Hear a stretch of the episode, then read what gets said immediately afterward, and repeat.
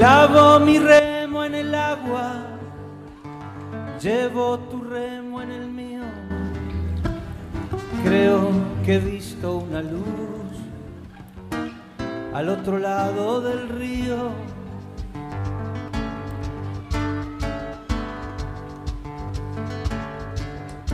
Buenos días, buenas tardes, buenas noches. Según donde se encuentren, amigos, les saludamos de acá, de Cine, de radio.latinocine.com, eh, retransmitido por www Radio Torsalito, Argentina, de allí del amigo Esteban Namahuel, y retransmitido también por radio. no transmitido en vivo también por radio Joparapá Nea del Chaco. Sí, las dos radios están transmitiendo simultáneamente, en simultáneo con Yo me equivoqué, sí. Y también por YouTube. Bueno, estamos saliendo por YouTube de Eduardo Bugallo y estamos saliendo también por eh, este Radio Punto Latino Cine. Punto Latino Cine. Es un eh, logro de nuestra radio, ¿no? Punto Latino, punto latino TV.com. Y bueno, este. Y Facebook también. Y Facebook. En Facebook me están diciendo acá que hay un problema de conexión con Facebook que todavía no. Ah, eh, sí, bueno, cuando pusimos al otro lado del río. Bueno, pero este, ahora estas son canciones todas Claro, eh, Facebook no, no, permite canciones que sean editadas. Sí, por derechos de autor. Para salir por Facebook, entonces hay que cambiar la, por la, de autor, la canción de entrada. Bueno, Vamos adelante entonces eh, bueno, el programa de hoy. ¿Qué te parece si empezamos con, a empezar con, con un mensaje, una reflexión de la gran escritora Doria García Albernoz, que es este cubana, y residente en Miami. Así que la escuchamos que tiene una hermosa reflexión para todos los que escribimos. Para todos los poetas. Ahí va. Hola, ser poeta. Nunca calles al silencio. Cuando se trata de paz, ponle luz a tu garganta y a tu pluma libertad. Ponle alas al pensamiento a la hora de escribir. Amor, verdad y nobleza lo que debes transmitir. Deja que tu pluma cuente una verdadera historia, sin omitir los detalles que vienen a tu memoria. Sé sincero, sé elocuente, con palabras cotidianas, para que pueda la gente escucharte con más ganas.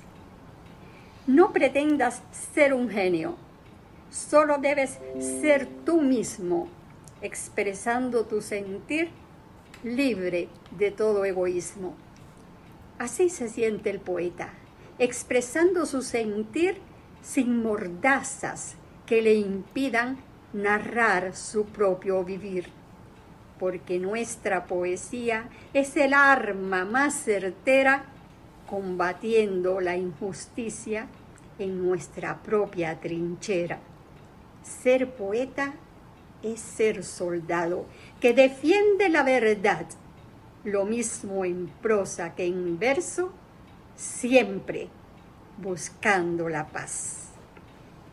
Gracias. Bueno, muy buena la reflexión, este, que la escuchamos con toda atención y todo lo que dice encierra muchas, muchas verdades, ¿no? Muchas cosas que, que es cierto, porque el poeta a veces expresa todo lo que está pasando en el mundo y sus sentimientos, ¿no? Tiene que controlar los sentimientos es muy real propios lo que dice. Muchas gracias por, esperamos que... Vamos a estar pronto en contacto con ella. Y para... compartir alguna poesía de, de su autoría, ¿verdad?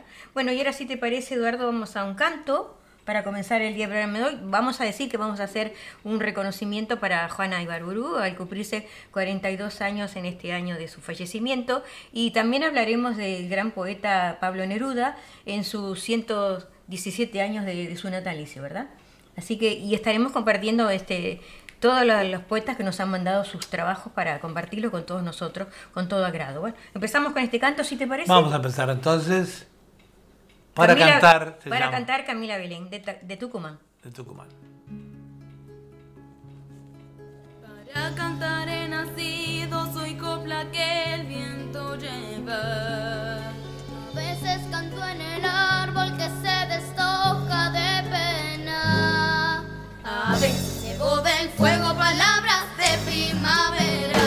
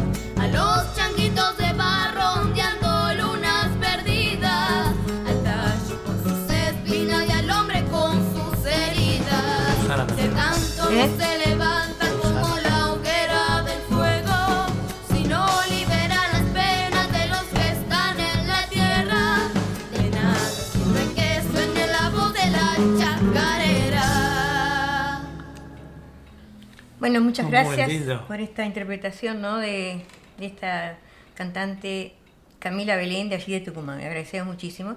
Y Tenemos saludos. sí, un saludo de Tito Sanguinetti, este, allí de, dice buenas noches, abrazo argentino. Bueno, igualmente para ti. Espero que se esté todo acomodando por allí con este problema que tenemos con la pandemia, ¿verdad? Sí, también tenemos un saludo de tu co-conductora, que Ay, ay, Susana Di Llorio. Un abrazo, Susana, sí. desde aquí. Este, también este queremos felicitar a todos los galardonados por este premio Atreso de Europa América 2021, ¿no? 2021. Y felicitaciones a todos los que integran este, este ramillete de ganadores, ¿no? De, de Sí, la este, año, de este año 2021. Bueno, ¿y qué te parece si seguimos con un, con un recitado? No les comenté que Julia Bugallo y Eduardo Bugallo me está este, ayudando porque Susana, este, por problemas, este, lo que estamos pasando, no, no ha podido venir Sí, a la pandemia está más cruda todos ahora. días, así que- Ya ven que no podemos ir ni a la peluquería, ni nos Nada, hemos afeitado. porque está, está todo cerrado. No se puede ni Está salir, este, estamos en un lockdown. Sí. Bueno, pero bueno, Bueno, vamos hay que a un- ponerle el pecho a las balas. Sí, vamos a un recitado si te parece. Vamos a un retado. Es eh, Sol y Sombra de Dalera Norma, escritora, poeta de allí de Montevideo, Uruguay. La escuchamos con todo agrado. vamos arriba con Norma Daleiro.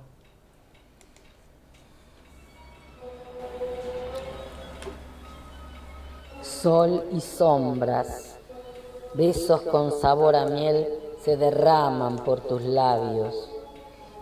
Abril, brújula de puntos cardinales, sal, azúcar, agua. Un té filtrante gira entre mis manos. Observo la brillantez de tus cabellos, tus miradas, rayos de luz.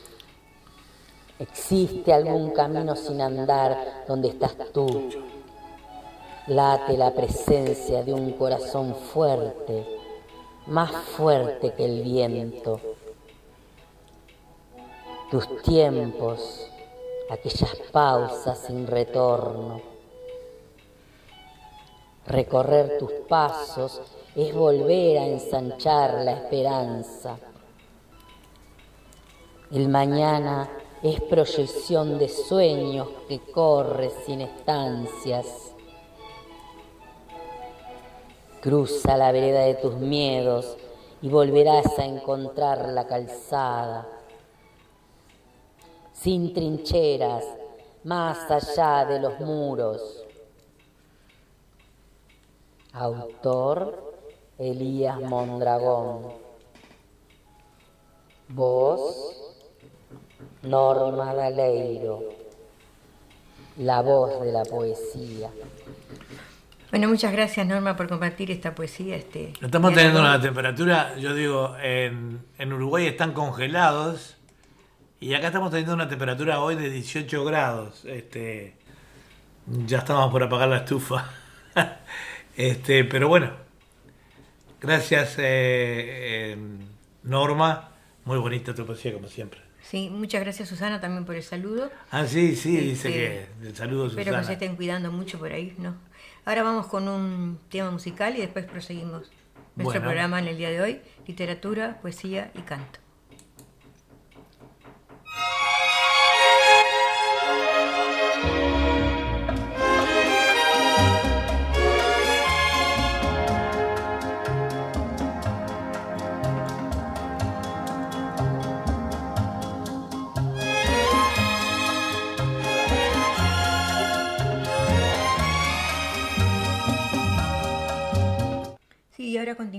Este programa y vamos a hablar un poquito del himno uruguayo que en este mes cumple 175 años. Dice el himno uruguayo un grito de guerra entre los tres más lindos del mundo. ¿Qué les parece? El himno uruguayo, este grito de guerra y de dignidad que representa el pueblo del país sudamericano, fue distinguido por la revista británica de economistas entre los tres más destacados del mundo, solo por debajo. estamos al aire, el de Sudáfrica y el de Rusia. Dale. El símbolo patrio de los charrúas suena más como la obertura de una ópera de una ópera de que como el himno de una nación orgullosa destacó la publicación semanal en un artículo eh, pasado, ¿no? Aunque cuenta con un total de 11 estrofas, solo en una de ellas de unas 6 de duración es entonada regularmente en los actos escolares, fechas patrias y duelos deportivos. El crítico y musicólogo uruguayo Julio César Huertas eh, explicó a EFE que el himno solo fue entonado con todas sus estrofas única, única vez en la historia y en el departamento provincia de Paysandú, al noroeste del país. La composición del himno data de 1840 y se atribuye al músico húngaro Francisco José de Bali, Transilvania 1791, Montevideo 1859, quien luchó por el Uruguay porque sintió enormemente lo que representaba a ese país.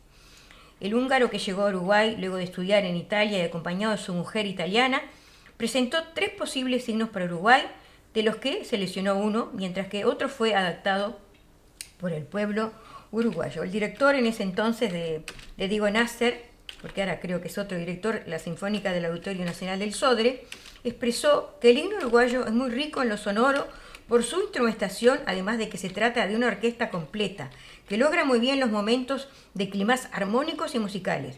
El músico y violinista uruguayo electo eh, dice que como director general artístico y musical del SODE, hace un tiempo atrás, creo que ahora no es, es otro director, cuenta con una larga trayectoria internacional y recordó que en muchas ocasiones sus colegas extranjeros le expresaron sorpresa e impresión por la fuerza de la letra del himno uruguayo, cuya autoría se atribuye al uruguayo Francisco Acuña de Figueroa, 1791-1864. Es una canción casi de guerra, de un compromiso patriótico muy fuerte, ap- apuntó Nasser, y agregó que es como un grito de guerra y de dignidad que representa al pueblo charrúa.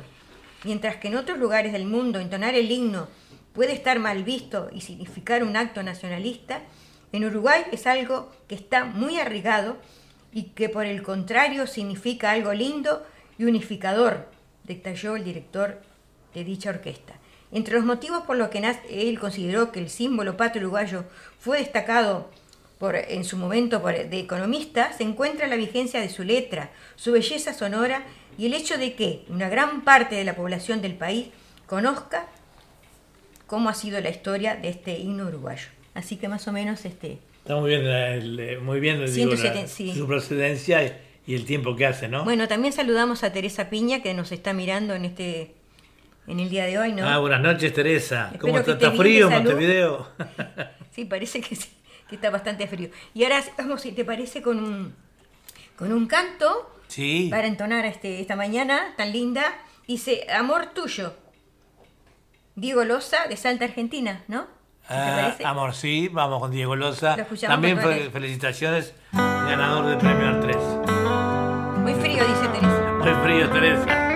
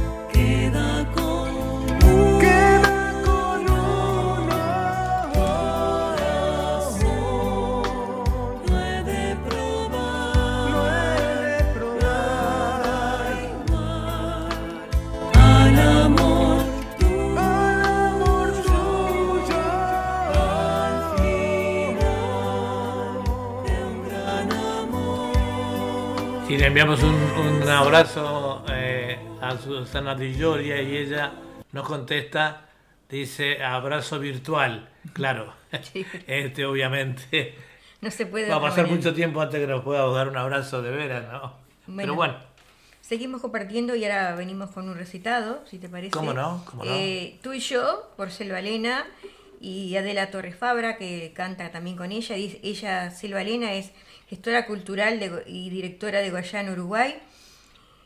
Y es poeta y escritora, y es de Montevideo, Uruguay, y cantan y al mismo tiempo recita Selva Elena, tú y yo. La escuchamos con toda atención. adelante. Sigue subiendo la temperatura, casi 20 grados. Yo la apagué. Afuera haces, acá arriba más. No corras, no te apresures, no te inquietes, voy contigo. No me busques ni me esperes, no me poquito escondo atrasados. ni me olvido. Solo tú serás mi vida, solo yo seré tu puerto. Solo tú serás mi guía, solo yo seré tu sueño. Ya te alcanzo en tu vuelo, ya te tomo de la mano. Ya no nos separaremos, ya juntamos nuestro abrazo. Solo tú serás mi vida, solo yo seré tu puerto. Solo tú serás mi guía, solo yo seré tu sueño.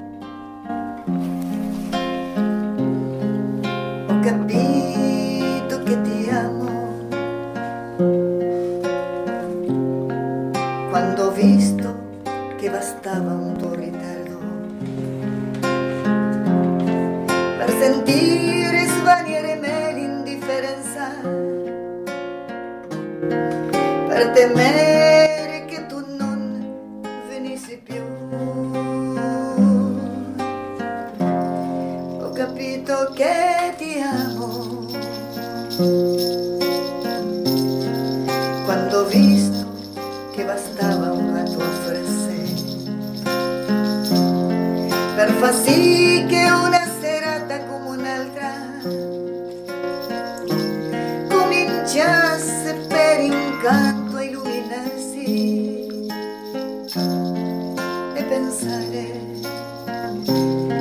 Poco tempo prima parlando con qualcuno mi ero messo a dire che oramai non sarei più tornato a credere all'amore, a illudermi e sognare.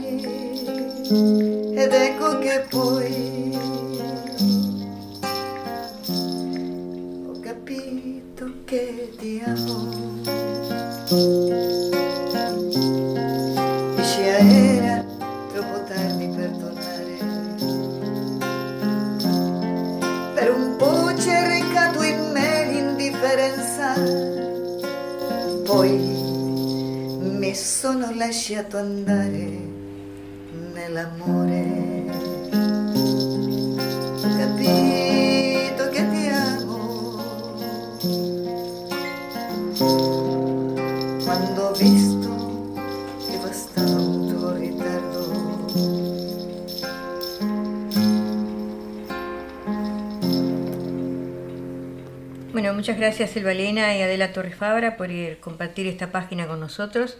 Este, estamos muy agradecidas que una es de Maldonado y otra es de Montevideo, Uruguay. Bueno, ahora sigamos hablando un poquito de el día que Juana de Barbarú se convirtió en un mito al cumplirse ¿no? este año, 42 años de su muerte. La, recordamos hoy dice, hace exactamente 92 años, Juana de Ibarburú fue proclamada Juana de América en un homenaje en el Palacio Legislativo. Un sábado como hoy, pero de hace, exactamente 92 años, en la casa de la familia Ibarburú, en el buceo, se vivía un gran revuelo. El timbre no paraba de sonar. Cuando era- no era el cadete del telégrafo, era el cartero con fojos de correspondencia o el repartidor de flores de alguna de las florerías de Montevideo. Feliciana, la doméstica, corría de la cocina a la puerta y a su paso iba dejando sobre la mesa del comedor los telegramas y las cartas de felicitación. Ya no tenía recipiente para poner las flores en agua. Juana clamaba por un poco de tranquilidad, hacía las últimas correcciones y leía en voz alta el discurso que esa tardecita debía pronunciar. Pero era inútil, la calma era algo imposible de lograr, porque lo que sucedía ese día en la casa de la calle Comercio 318 era algo excepcional, no solo para Juana, sino para el Uruguay, para el Uruguay todo. Esa tarde Juana, con 37 años y tres libros publicados, sería proclamada Juana de América en una ceremonia en la que se le rendirían honores de jefe de Estado y en el majestuoso salón de los pasos perdidos del flamante Palacio Legislativo. Acudiría lo más granado de la intelectualidad nacional y escritores del continente. Sin duda, la mejor sintetizaba el significado de aquel galardón era Feliciana. Juana será coronada de reina de América, decía con su peculiar acento abrasilado. Y desde que se enteró de la noticia, la negra que había amamantado a Juana de bebé y que en la niñez le contaba historias de fantasmas y almas en pena, estaba no solo feliz, sino también un tanto engreída. Ahora serviría a una reina, y eso le daba otro estatus frente a las domésticas del barrio, ¿verdad? Se realizará esta tarde el homenaje a Juana de Barbarú, titulada con grandes ca- caracteres el sábado 10 de agosto de 1929 en su página 2 El País y agregaba, será un acto consagratorio a nuestra gran poetisa. Será luego en la crónica señalar la ilustre autora de las lenguas de diamante y raíz salvaje recibirá hoy, pues el homenaje que acaso en lo íntimo más haya deseado el testimonio vivo del afecto que le rendirá el pueblo a que en primer término deleitó e hizo más bueno con sus bellos versos y la demostración por parte de sus compañeros de jornadas líricas de que su obra ha sido comprendida e íntimamente aceptada con profunda alegría espiritual. La iniciativa de este tributo sin procedentes surgió de los estudiantes de la Universidad de la República y encontró eco inmediato en el círculo de los intelectuales más destacados del Uruguay. Fueron todos hombres. Juan Zorrilla de San Martín resultó en primero en sumarse y junto a él estuvieron Carlos Vaz Ferreira, José Pedro II, Eduardo Ferreira, Emilio Oribe, Justino Zavala Muniz, Eduardo Fabini, Dardo Regules, Alberto Zungfelde y Emilio Frugoni. Hoy todos ellos forman parte del nomenclator de Montevideo. En el continente rubricaron el nombramiento el poeta mexicano y embajador en Argentina, Alfonso Reyes, el colombiano Jorge Vargas Vilas y los peruanos Ventura García Calderón y José Santos Chocano. Sobre las 18 horas, Juana bajó del coche en la puerta principal del Palacio Legislativo, que había sido inaugurado cuatro años antes, y del brazo de Zorrilla de San Martín y de Reyes, recorrió el atiborrado Salón de los Pasos Perdidos en medio de una ovación. La mujer que en su infancia y adolescencia, en su melo natal, soñaba con ser famosa y tapas de revista, comprobaba estremeciéndose que la realidad había superado sus mayores sueños. El, el pomposo acto tuvo mucho de ceremonia nupcial. En los días premios se hablaba de los responsales de Juana.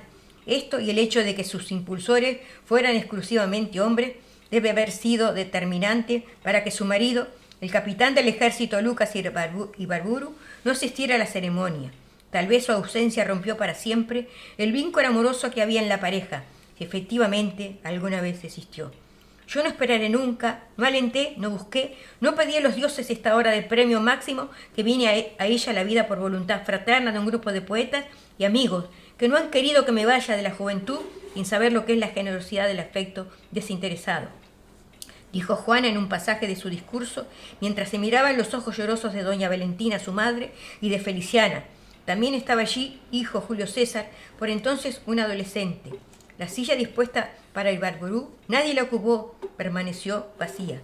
Al día siguiente todos los diarios coincidieron en informar que más de 10.000 personas habían comado el interior y los alrededores del Palacio Legislativo. No había duda, Juan había calado, Juan había calado un mundo casi imprevisible para ella que no lo esperaba, pero así la clamaron en aquel, aquellos años, ¿no? Cuando la proclamaron Juana de América. La verdad que es una cosa inolvidable este, volverla a recordar, ¿no? Sí. Con todo su esplendor. Bueno, y ahora vamos Nos- a una Nos pausa. saluda, nos saluda, eh, nos Ah. saluda eh, Norma Daleiro, que hoy estuvo presente en nuestro programa. Ah, sí, muchas gracias. Te robé un, te robé un poema del YouTube, como no nos habías contactado, eh, me tomé el atrevimiento, muy bonito, este, no era tuyo, pero lo recitaste tú, el poema. Y también nos, nos saluda eh, Beatriz Reyes. Ah, como siempre. Eh, como es infaltable. Muchas gracias, Beatriz. Un abrazo para ti. Dice, también nos saluda Vicenta Fer, dice, buenas noches para nosotros y muchas felicidades. Bueno, a ti, este, muchas gracias por habernos dedicado eh, ese, ese video. Eh, está muy lindo, la verdad. Sí. Este, vamos a ver si a uno día lo podemos irradiar. Este, también nos dice, y buenos días para nosotros, claro. Acá son, las, son las eh, 12 del mediodía. Este, todavía es buenos días, pero además no almorzamos todavía. Bueno, vamos a una pausa musical. Vamos a una pausa Y seguimos musical. después con Adelante.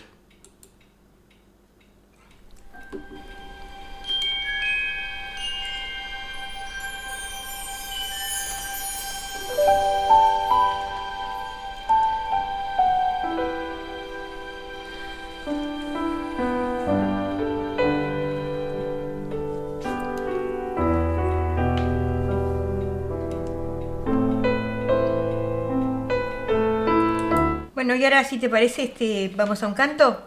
Sí, dice Norma que muy linda la anécdota.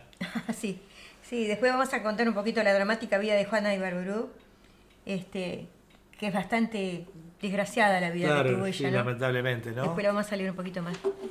Dice que está con un cuadro bronquial, Norma, tengo una poesía de mi autoría en homenaje a Juana, pero no pude grabarla porque mi voz está muy mal. Bueno, igual la, la podés mandar para otra semana o para la otra, ¿no? Así que- Mándamela, este, cuando vos quieras. como siempre, yo la, la publicamos para la semana que viene, ¿sí? Sí. Un beso y que te mejores. Vamos a un canto, como te dije. Vamos a un canto. De Raúl Briseño, ¿puede ser?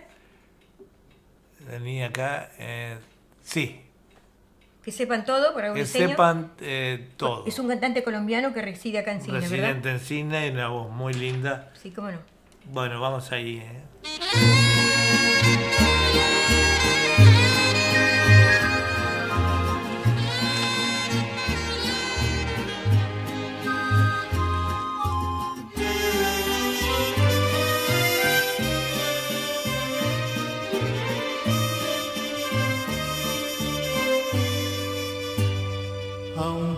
Hace mucho que lo nuestro terminó,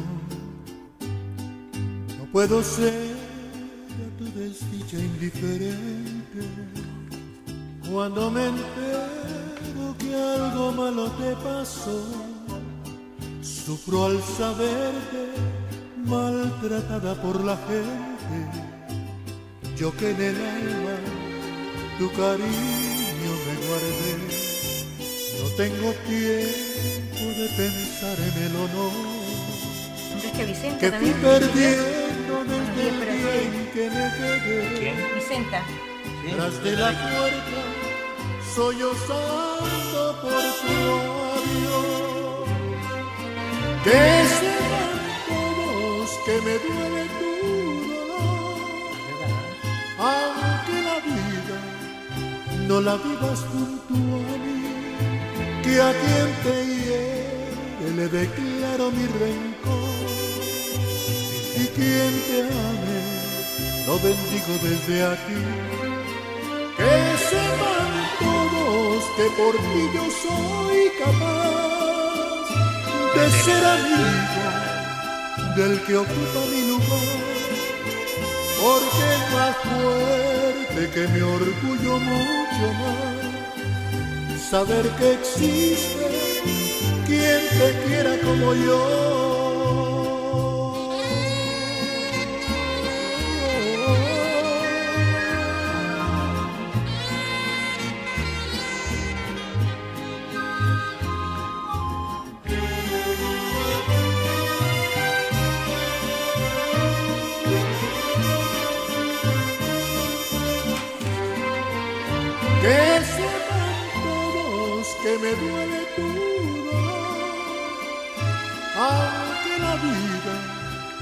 La vivas junto a que a quien te hiere le declaro mi rencor, y quien te ame lo bendigo desde aquí. Que sepan todos que por ti yo soy capaz de ser amigo del que ocupa mi lugar, porque es más fuerte que mi orgullo Saber que existe quien te quiera como yo.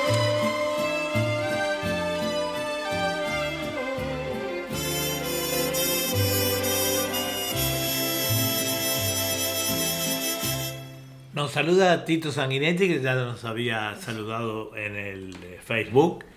Nos dice que, hola, buenas noches, los estoy sintonizando. Salud, salud y gracias por todo. Un abrazo. Tito, ahora tú vas después de... Sí, después viene una poesía. Pero ahora voy a decir una poesía, si me permitís, de, ¿Cómo no? de Juana de Ibarború que se llama Hora Morada. Y dice así. ¿Qué azul me queda? ¿En qué hora y en qué rosa me detengo? ¿Qué dicha se hace miel entre mi boca? ¿O qué río me canta frente al pecho? Es la hora de la hiel, la hora morada, en que el pasado como un fruto acedo only me da su raso deslucido. Y una confusa sensación de miedo se me acerca a la tierra del descenso final, bajo los árboles eretos, los cipreses aquellos que he cantado y veo ahora en guardia de los muertos. Amé, ay Dios, amé a los hombres y bestias, y solo tengo la lealtad del perro que aún vigila a mi lado mis insomnios con sus ojos tan dulces y tan buenos. Bueno, esto es una Muy- poesía de Juana de Ibarburu. Vamos a una pausa musical y ahora seguimos ¿Cómo no? Con nuestro programa. Adelante.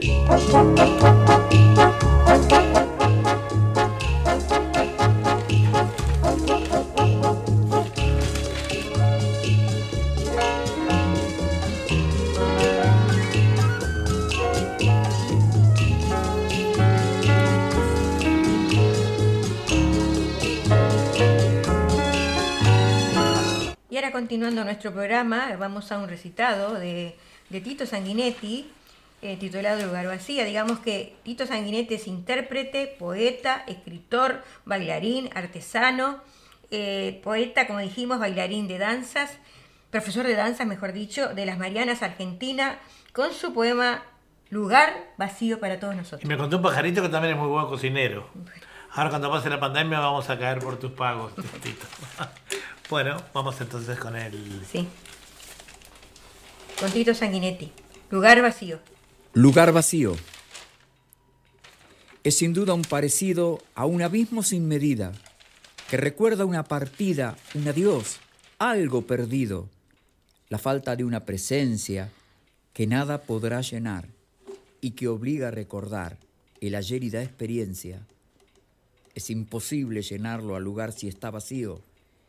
Y aunque suene a desvarío, nada con qué compararlo. Nadie puede imaginarlo al hueco que se produce. En el espacio no luce, no existe con qué llenarlo. Es el seno de una madre sin el hijo amamantando. Los ojos lejos mirando es el silencio de un padre. No tiene forma el vacío, ni medida ni distancia. Es un adiós la importancia de haber perdido algo mío. Solo el que tiene un vacío sabe lo que estoy diciendo. ¿A qué me estoy refiriendo si digo un lugar vacío?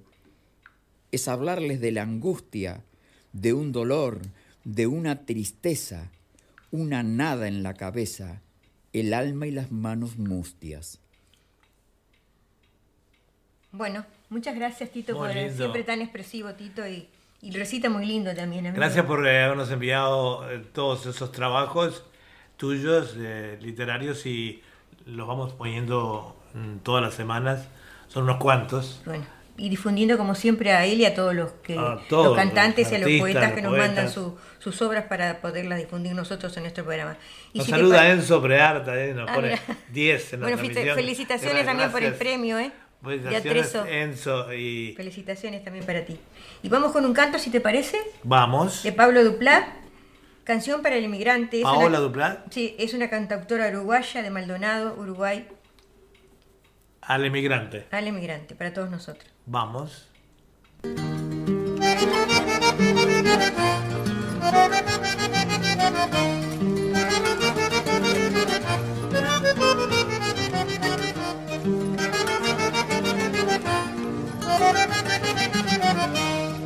A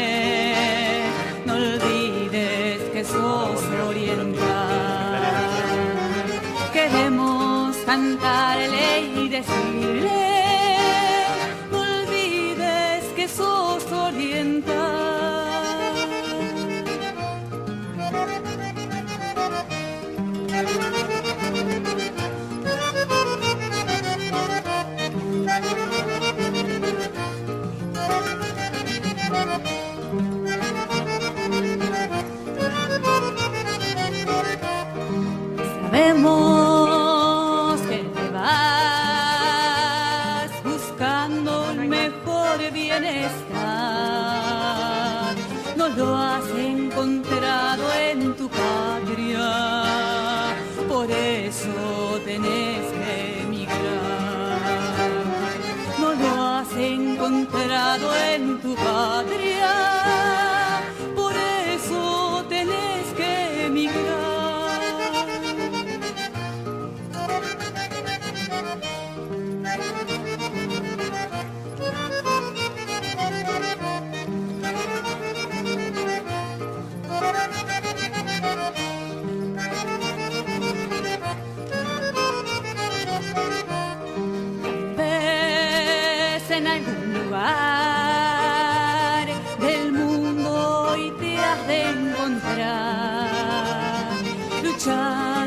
por salir adelante y un día poder regresar luchando por salir adelante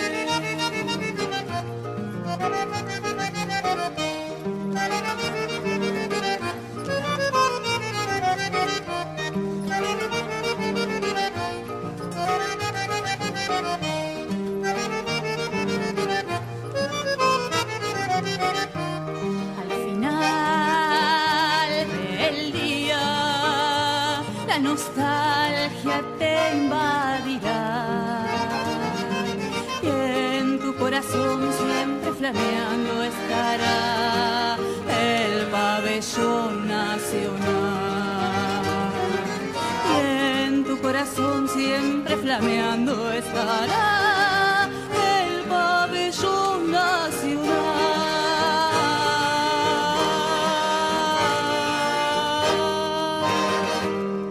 Bueno, muchas gracias Pablo también por siempre estar, este, a pesar de que tú tenés tu programa también por ahí por, por Uruguay. Sí, bueno, también. eh, Bueno, muchas felicitaciones. Tiene una frecuencia esa radio también. cuando lo, Así lo- que muchos éxitos también para ti.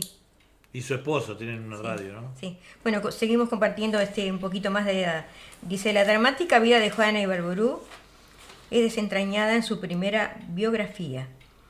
Esta poeta uruguaya, este, que, que murió el 15 de julio en 1979, que hace ya 42 años, eh, eh, fue ignorada, dice, por sus compañeros de generación, a quienes la veían como la escritora del gobierno nocturno, que ya lo dijimos. Eh, no solo está re- de revelancia por, por, su, poesía, sino también por una mujer marcada por el talento y la belleza, pero desgarrada, desgarrada la violencia doméstica que sufrió, la adicción a la morfina, penurias económicas y un amor prohibido casi en el crepúsculo de su vida. Juan es un mito y una leyenda en Uruguay, dijo el periodista y escritor Diego Fischer, autor del Encuentro de las Tres Marías, la flamante y primera biografía novelada de la poeta que descorre el velo sobre la intimidad de la mujer que murió en 1979, tres años después de que decidiera autorrecluirse y clausurar las puertas de su vida al mundo. Autora de clásicos como Chico Carlos y o- y obras consagradas como Lenguas de Diamante, Raíz Salvaje y Cántaro Fresco, Juana pervive como la escritora de la higuera porque es áspera y fea, porque todas sus ramas son grises, yo le tengo piedad a la higuera, de lectura obligada en muchos colegios, en muchos colegios la- latinoamericanos y que aún hoy cualquier uruguayo de más de 30 años puede recitar de memoria. Juana de América, como se ha conocido a partir de la distinción creada para ella en 1999, integró con la argentina Alfonsina Storni y la chilena Gabriela Mistral una triada femenina de escritoras notables del Cono Sur durante la primera mitad del siglo pasado. Pero fue la uruguaya que mejor combinó belleza con un talento que, aunque desdeñado por compatriotas de la generación del 45, integrado por escritores Juan Carlos Sonetti y Mario Benedetti, aclamaron poetas de la talla de los españoles Miguel de Unamano, Juan Ramón Jiménez y Federico García Lorca. Basado en cartas de la escritora, testimonios y documentos, el libro es la travesía amarga de una mujer que, superada las delicias de la fama y de una belleza que marcó época, vivió atormentada, cautiva de su hijo Julio César y enamorada sin futuro, pero correspondida a los 60 años de edad por un médico argentino de 40, Ro- Eduardo de Roberti, con quien venció un tiempo su dependencia a la morfina. Fischer comenzó a proyectar el libro 15 años atrás, cuando llegó a su poder una carta manuscrita en la que Iraburo exponía el reconocimiento de su adicción y su batalla contra las drogas y la existencia de un amor prohibido. Rememora el periodista para quien, si bien Juana siempre supo dónde quería llegar, terminó superada por la estima pública que buscó su propia fragilidad. Ibarburu fue inaugurada por la intelectualidad del Uruguay, la que llamada generación del 45, que integraron Onetti, Benedetti y Ángel Rama, porque le atribuyeron el mote de ser la poeta del gobierno de turno, cosa que es absolutamente falso, dice Fischer, a la hora de explicar la ausencia de biografías de la mayor poeta del país. Juana padeció serias penurias económicas buena parte de su vida, llegó a vender su biblioteca personal de más de 4.000 volúmenes y aunque cortó amarras con el mundo exterior, en 1976 le alcanzó el galardón protector de los pueblos libres José Artigas, que le otorgó la dictadura uruguaya 1973-1985, premio que luego recibieron otros artistas de otros poetas de su altura, ¿verdad? Así que bueno, sigamos este ya más o menos esbocé más o menos la- las penurias que pasó, que castigada por su marido y también por su hijo. Así que Dios mío, querido. y pasó muchas penurias económicas también. Así Nos que sa- ¿Sí? si nos saluda en Sobrear, que ya nos había saludado, y yo le había contestado, digo, bueno, en próximos programas, probablemente la semana que viene, porque cuando damos eh, fantasía musical a él le va a tocar también la semana que viene, vamos a incluir algunos de sus temas eh, en este programa, sobre todo gustito a Mistol, que le gusta mucho a Doña Julia, como decís vos. Este, y le, vamos a explicar a la gente lo que es el Mistol. Eh, dice Enzo, bendiciones, don Eduardo y Doña Julia, a brillar, mucha luz. Gracias, las mismas bendiciones para vos y familia. bueno, ¿Con ahora qué seguimos? Ahora sigamos con una ¿Vamos con un pasa musical? Vamos.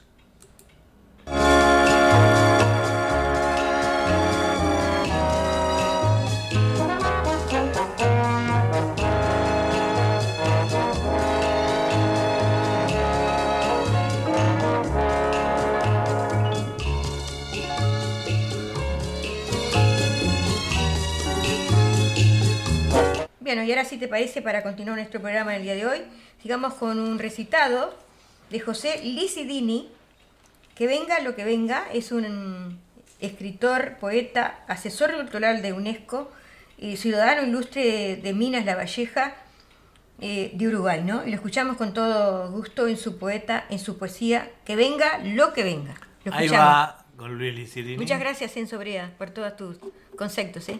Para el programa Literatura, Poesía y Canto, un poema del escritor eh, y poeta José Licidini Sánchez, de la ciudad de Minas, departamento de La Valleja, República Oriental del Uruguay. De mi libro Días de Tormentas, el poema número 4 se titula Que venga lo que venga. Cuando se te instala la sonrisa, que venga lo que venga. Podrá morderme la infamia hasta roerme el hueso. Podrán la envidia y el odio golpearme por la espalda y hacerme caer de hinojos hasta que las rodillas sangren y la tierra urgida beba. ¿Podrá la crueldad deforme de los perfectos crucificarme cabeza abajo? ¿Podrá la injusticia humana condenarme por inocente? ¿Podrán las jaurías que se creen leones acecharme en la oscuridad a la espera de poder asestar el golpe fatídico? ¿Podrán las furias sobrevolarme para una a una caer sobre mí y arrancarme la carne a trozos? ¿Podrá la pobreza con su faz horrenda presentarme a su hija predilecta, la mendicidad? ¿Podrán en los idus de marzo, cobardemente, apuñalearme por la espalda día tras día? ¿Podrá irreverente el miedo instalarse en mi lecho sin ser invitado? Querrán hacerme beber vinagre por agua. Intentarán envolverme en nylon y arrojarme al mar.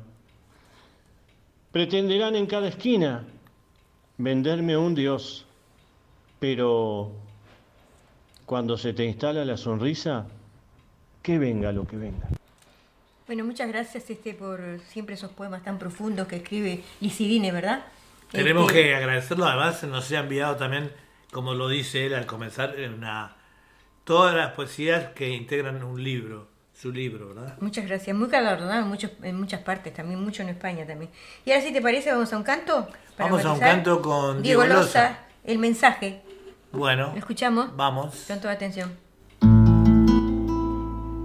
También felicitaciones a Diego por su premiación.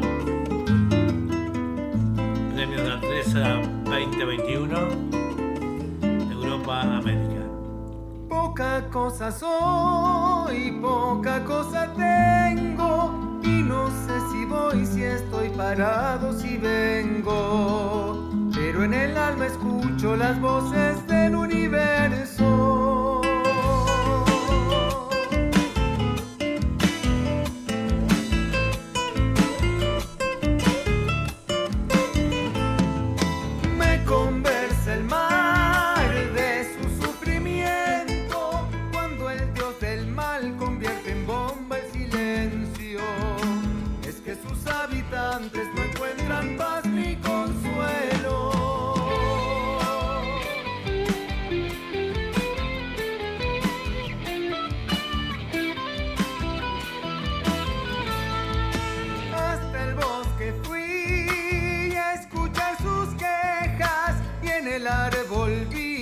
De lágrimas secas.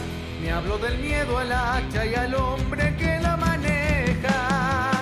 Cuando digo paz, digo no a la guerra, no a tanta maldad golpeando sobre la tierra. Ya comenzó a enojarse la madre naturaleza.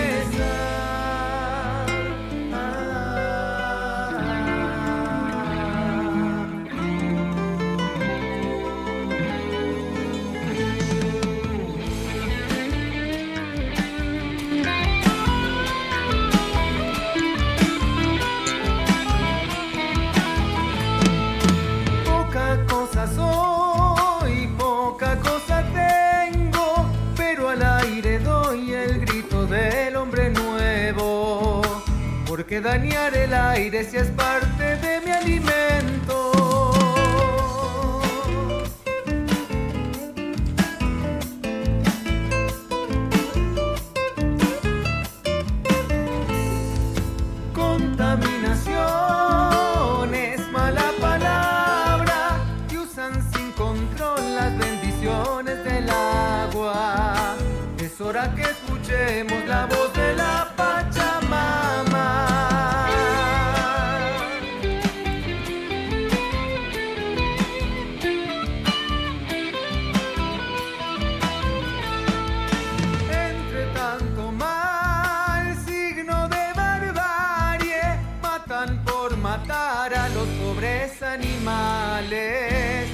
que cambiar al hombre que es el peor de los males. Cuando digo paz, digo no a la guerra, no a tanta maldad golpeando sobre mi tierra. Ya comenzó a enojarse la madre naturaleza.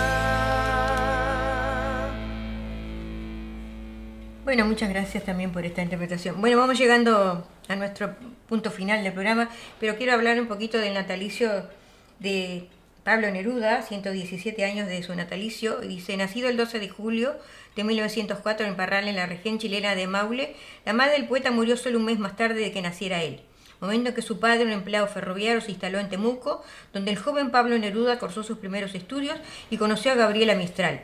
Comenzó muy pronto a escribir poesía y en el año 1921 publicó La canción de la fiesta, su primer poema con el seudónimo Pablo Neruda, en homenaje al poeta checo Juan Neruda, nombre que mantuvo a partir de entonces y que lega- legalizaría en 1946. Premio Nobel de Literatura en 1971 y una de las máximas figuras de la lírica hispanoamericana del siglo XX, a la juventud de Pablo Neruda pertenece el que es acaso el libro más leído de la historia de la poesía, de 20 poemas de amor y una canción desesperada, 1924. Escrito a los 20 años, se habían editado 2 millones de ejemplares a la muerte de su autor. Del amor apasionado y cálidamente humano de los 20 poemas, con resabios modernistas, pero plenamente original en sus brillantes imágenes, pasaría Neruda a expresar con la fuerza de su surrealismo personal, el sen- sinsentido del hombre y del cosmos en residencia en la Tierra, 1933-1935, para construir una nueva fe desde el compromiso político en la épica del canto general, 1950, e inclinarse finalmente por la sencillez temática y expresiva de las odas elementales, 1954-1957. Siempre receptivo a las innovaciones estéticas, su copiosísima producción, que incluye multitud de libros además de los citados, reflejó las sucesivas tendencias en el devenir de la lírica en lengua española y ejerció una fuerte influencia en poetas de todo signo. Y ahora para despedirnos, que vamos llegando al final de nuestro programa, porque ya viene el informativo con el abogado Ezequiel Tramper. Tenemos una, una poesía. Vo- Voy a recitar una poesía de Pablo Neruda, este, Ah, porque no, no, no nos entra en el programa, lamentablemente quedará para, para el otro programa, porque la verdad que tenemos una hora solamente. Ah, Porque había una poesía de. Sí, Ah, pero, bueno. pero vemos tantas co- eh, Bueno, son bien, tantas cosas que hay que hablar en el día de hoy, que de estos dos este, grandes escritores como fueron, ¿no? Eh, Juana de Ibarború y Pablo Neruda. Así que voy a despedirme, no con una poema mía, sino con un poema número 20 de Pablo Neruda, que dice así para todos ustedes. Puedo escribir los versos más tristes esta noche. Escribí, por ejemplo, la noche está estrellada y triste, titilan azules los astros, a lo lejos, a lo lejos el viento de la noche gira en el cielo y canta. Puedo escribir los versos más tristes esta noche. Yo la quise y ella a veces también me quiso. Y las noches como esta la tuve entre mis brazos, la besé tantas veces bajo el cielo infinito. Ella me quiso a veces, yo también la quería. ¿Cómo no haber amado sus grandes ojos fijos? Puedo escribir los versos más tristes esta noche. Hoy es la noche inmensa, más inmensa sin ella. Y el verso cae al alma como el pasto al rocío. ¿Qué importa que mi amor no pudiera guardarlo? La noche está estrellada y ella no está conmigo. Eso es todo. A lo lejos alguien canta, a lo lejos. Mi alma, mi alma no se contenta con haberla perdido. Mi corazón la busca y ella no está conmigo. La misma noche que hace blanquear los mismos árboles, nosotros los de entonces ya no somos los mismos. Yo no la quiero, es cierto, pero cuánto la quise. Mi voz buscaba el viento para tocar su oído. De otro será de otro, como antes de mis besos. Su voz, su cuerpo claro, sus ojos infinitos. Ya no la quiero, es cierto, pero tal vez la quiero. Es tan corto el amor y es tan largo el olvido, porque noche como esta la tuve entre mis brazos. Mi alma no se contenta con haberla perdido, aunque este sea el último dolor que ella me cause y estos sean los últimos versos que yo le escribo. Muy linda, muy bonita. Y así llegamos al final de nuestro programa, amigos. Espero que haya sido del agrado de todos ustedes. Muchas gracias a todos los que compartieron los poetas y los cantautores en este programa del día de hoy. Será hasta la semana que viene y muchísimas gracias. Cuídense mucho, amigos.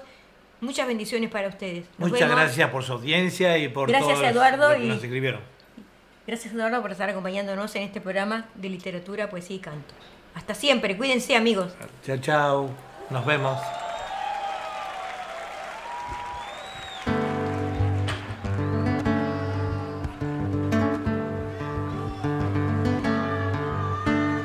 Clavo mi remo en el agua, llevo tu remo en el mío.